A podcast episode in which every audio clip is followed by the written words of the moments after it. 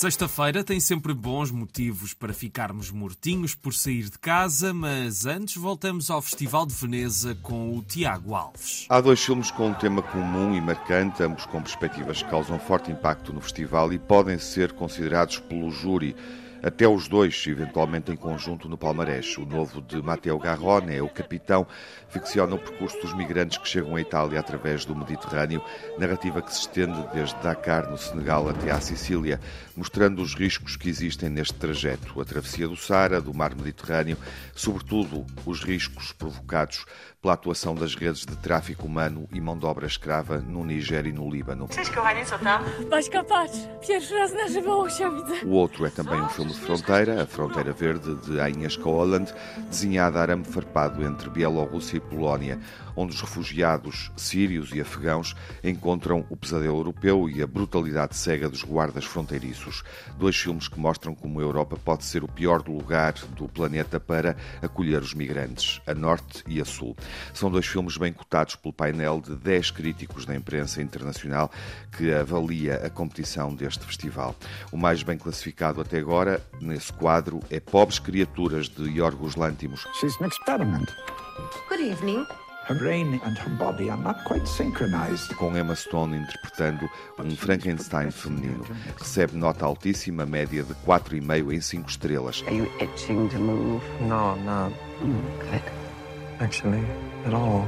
Também está bastante bem avaliado o Maestro, realizado, interpretado por Bradley Cooper, drama romântico emocional sobre a vida e personalidade de Leonard Bernstein. Presta-se a um prémio óbvio, o de melhor ator. Não se pode ignorar O Diabo Não Existe, do japonês Ryuzuki Yamaguchi, o realizador de Drive My Car, drama ecológico, sobre o conflito entre uma comunidade local e uma empresa com negócios na área do alojamento turístico que pretende construir um glamping numa vila pacata do interior do Japão. Finalmente, parece inevitável sublinhar que o júri não pode ficar indiferente à presença da primeira realizadora afro-americana na história da competição do Festival de Veneza. Origens de Eva DuVernay é um filme que questiona todos os espectadores e propõe uma nova perspectiva sobre o mal que nos incomoda, as questões de intolerância da humanidade ao longo dos séculos. Tiago Alves no Festival de Veneza, que termina amanhã. Muitos dos filmes que descobrimos por aqui vão estrear em breve entre nós. O périplo de ideias para o fim de semana começa em Lisboa com a segunda edição da Colina das Artes. Começou ontem, vai até dia 16 de setembro e traz uma programação recheada e que é completamente gratuita. Os eventos vão desde as artes performativas à música, à literatura, ao cinema e às artes plásticas.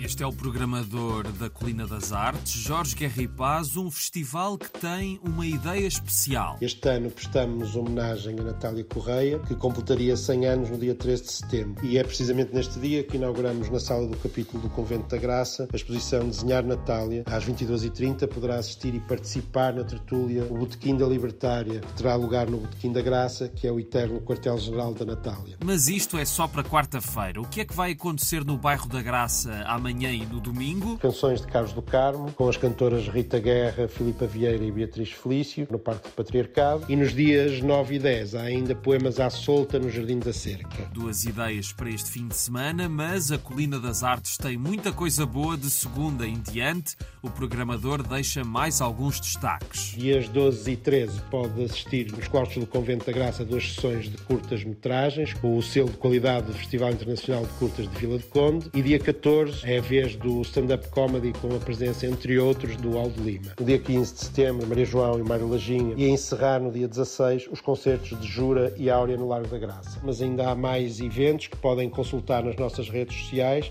e que constituem muitas e boas razões para visitarem a Colina das Artes. Nas redes é procurar por Colina das Artes, tudo junto.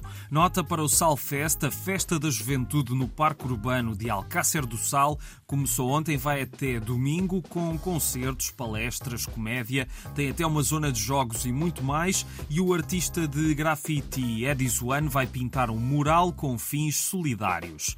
Hoje, amanhã e domingo, às 10h30 da noite, há concertos com, respectivamente, Plutónio, Neni e Pedro Mafama. Saibam tudo em cm-alcacerdosal.pt. Quem mostrar esse caminho longe, quem mostrar esse caminho longe esse caminho São Tomé. Todas as razões são boas para ouvir Cesária Évora, nem é preciso razões, na verdade, mas aqui temos esta. No domingo, às nove e meia da noite, no Parque Lúdico de Albufeira, vai passar o documentário que Ana Sofia Fonseca dedicou à diva dos pés descalços. Se ainda não viram, aproveitem e a entrada é livre.